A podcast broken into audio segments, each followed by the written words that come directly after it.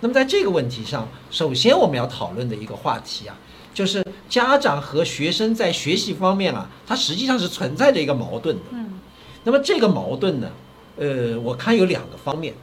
第一个方面呢，实际上就是家长的期望和孩子的自己的努力的方向之间啊不一定一致。嗯那么这种期望和呃和孩子不一致的地方在哪里呢？实际上我们上次也谈到过这个问题，就是家长千万不要把自己没有实现的人生目标和人生理想强加到孩子的身上去。的是的，另外一个呢，家长也不要把传统的价值观念、生活啊，什么样是好的生活，啊，人应该怎么样来发展，这些观念呢，强加到现在的孩子身上，嗯嗯这都非常忌讳。我们觉得，第二个呢，嗯，就是价值判断，嗯。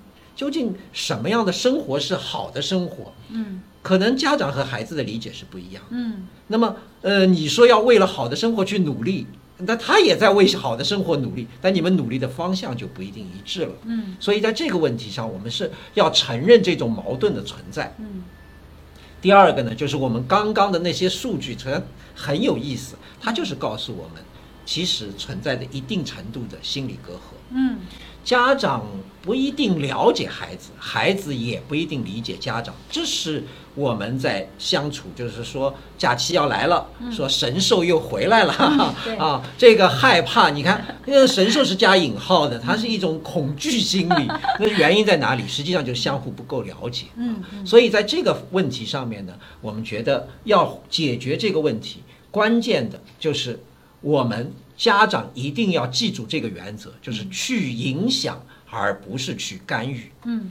其实大多数时候，我们是用一种指令，我们要求孩子假期里呀、在家里呀、要做这个做那个啊，要做多少，但是这是孩子愿意的吗？如果不愿意，我们家长又经常会做一个利益交换，哎，你做了这个，我就让你做那个，对吧？比如说，我们经常会讲，你好好做作业，做一个小时作业呢，我就让你玩一个小时的 Pad。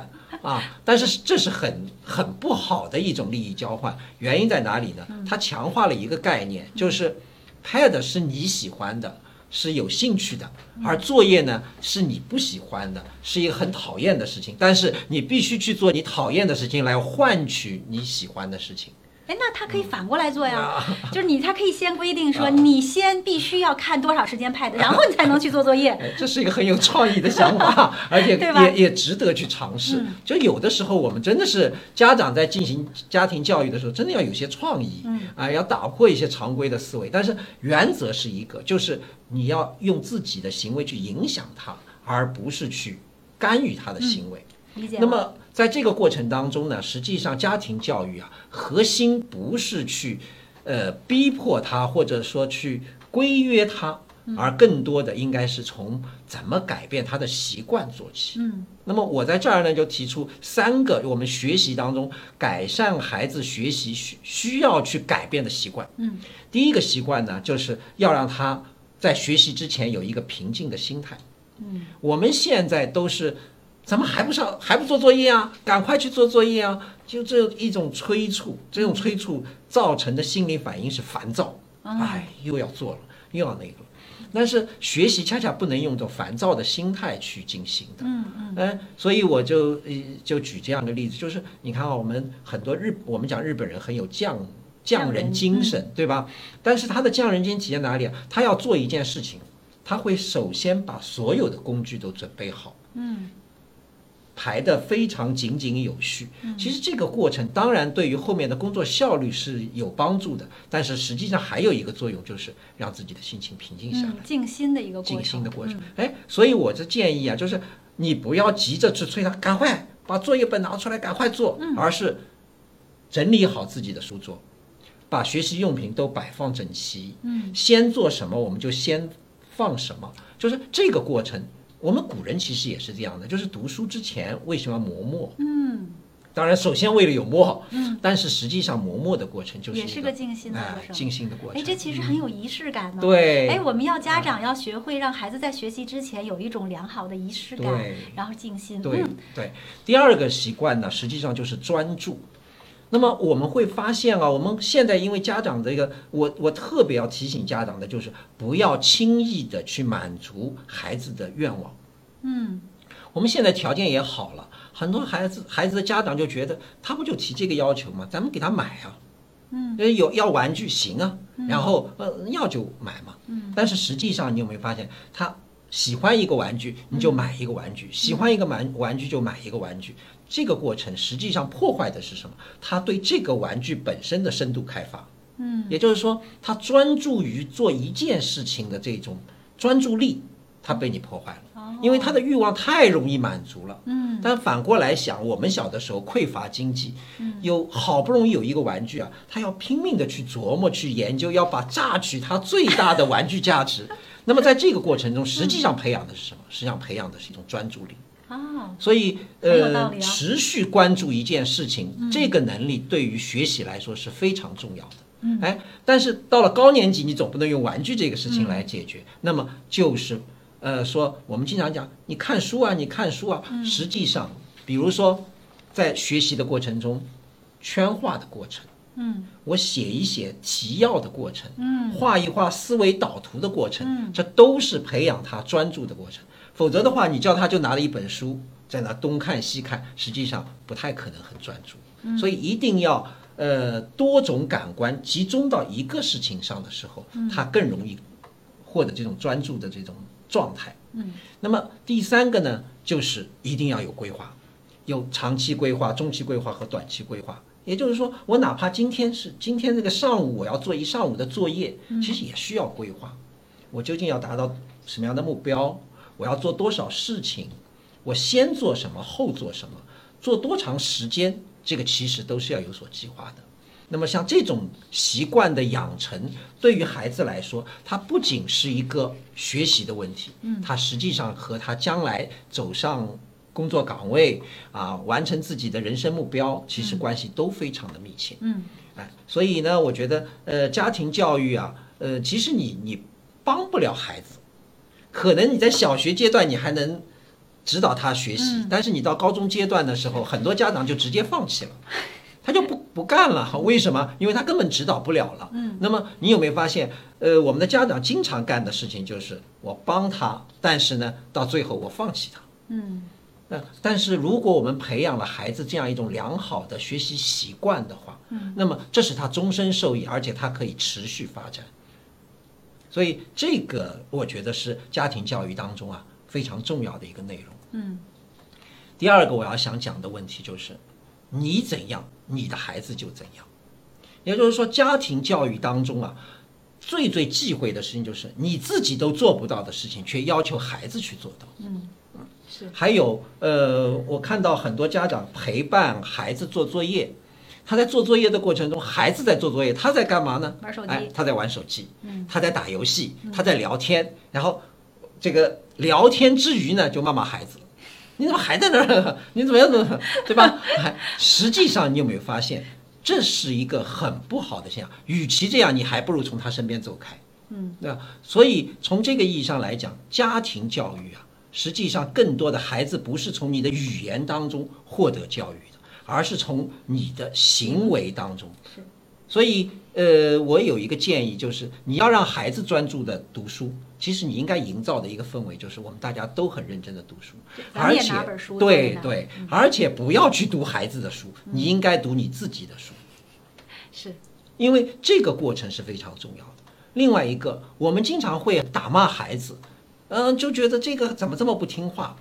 其实，呃，而且会你跟跟他讲，你为什么要打骂孩子？你可以讲道理啊，说这么小的孩子讲道理怎么能听得懂呢？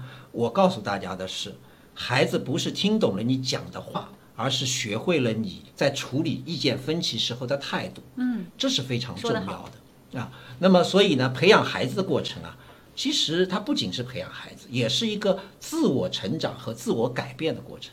我经常也跟家长们讲，你们也是学做这个年龄段的孩子的家长，所以呢，在这个过程当中，我觉得，与其期望孩子成为更好的自己，不如首先期望自己成为更好的自己，然后呢，呃，在这个过程中，孩子也就会在这个过程中慢慢的成长起来。说的真好。哎，那么第三个呢，我要讲的就是在家庭当中的社会关系啊。嗯实际上我们要主张的社会关系啊，应该是首先是关心孩子，这个儿童、儿童中心啊，这是我们现代文明的一个标志。是，那么，但是同时呢，也要注意平等和和谐。我们有两种家长，一种呢，真正叫就是家长制的家长，就觉得我是老爸，我是老妈，我怎么就不能讲你呢？居高临下。嗯，那么另外一种家长呢，阿谀奉承，就是觉得啊，这个哄着哄孩子，着孩子，哄着孩子，从小哄着吃饭，长大哄着读书，一路哄，对吧？对，但是这两种关系其其实都是一种很畸形的社会关系。其实，在家庭当中，我们所希望的就是我们各自有自己独立的发展轨迹和独自独立的发展空间，但是我们之间又保持着相互之间的沟通和交流的关系。嗯啊，所以在这个过程中，就是很多爸爸妈妈最不会做的事情，就是怎么和孩子谈话。嗯，怎么和孩子聊天？你看，我们很多爸爸出的问题在哪里？常常是以批评孩子开始，表扬自己结束。哎，对，就经常会就是，你看我年轻的时候怎么样怎么样，小的时候如何如何啊。但是实际上，这个都是无形之中啊，呃，对于孩子的一种内心的一种伤害。实际上，呃，一定要意识到，孩子是一个独立的生命个体，他有他自身的成长的轨迹。另外一点呢，就是说我们关心孩子，不是从终极目标上关心孩子，而是在他的日常生活的言行举止和心理反应当中去关心孩子。是的，所以，我们有些家长说我很爱孩子，但是实际上我要问的是，你知道这个阶段孩子们心里最想的是什么吗？孩子现在心里面最痛苦的是什么吗？他遇到的最大的障碍、困难、困惑究竟在哪里呢？嗯我们很多人是不知道的嗯啊。啊，我们经常会讲，你讲啊，你告诉我呀。嗯，但是实际上，大家都知道，人与人之间的交往，有的时候不在于言语，而在于行为方式。所以有的时候是眼神啊、身体这个神体语言，对吗？甚至是呃这个习惯上的改变，哎，今天喜欢吃了，明天不喜欢的，这个都是一些信息，它在传递着自己改变变化的信息。如果我们不了解这些信息，我们觉得自己很爱孩子，但是从我们从事教育工作的人来讲，忽略了孩子的变化，其实是最不爱孩子的行为。哎，所以呢，在这个家庭的呃关系当中啊，关注孩子，但是又要保持相对的这种独立性，有点空间，有点空间。嗯哎。那么，所以呢，嗯、讲到我们家庭教育的核心意义的时候，我们就特别要强调的是这一点，就是孩子的路一定是孩子自己去走的。嗯永远不要想替代他。